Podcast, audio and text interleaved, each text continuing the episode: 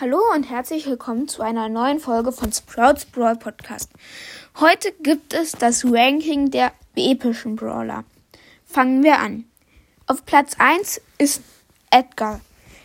Edgar ist so extrem stark, äh, dass zum Beispiel Knockout gewinnt er eigentlich alle Games.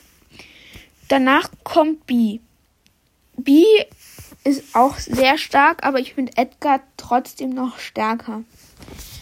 Weil, weil halt Edgar macht sehr viel Schaden in kurzer Zeit und äh, heilt dabei sogar noch.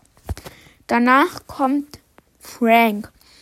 Frank ist vor allem mit ähm, der Star Power, wo er mehr Leben hat, in Brawl Ball sehr stark.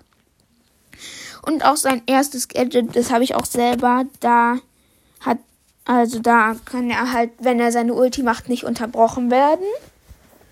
Und Pä und danach kommt Bibi.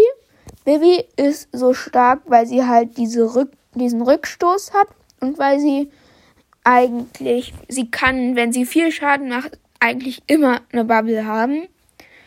Und mit der Star Power, mit dem Schild oder mit dem Boost ist sie auch sehr gut. Dann kommt äh, Piper. Piper ist ähm, extrem gut, weil sie halt extrem viel Schaden macht auf lange Distanz und es sehr schwer ist, ihren Schüssen auszuweichen, vor allem mit dem ähm, zweiten Gadget. Das erste Gadget finde ich nicht so gut, aber das zweite ist dafür umso stärker. Dann kommt Nani.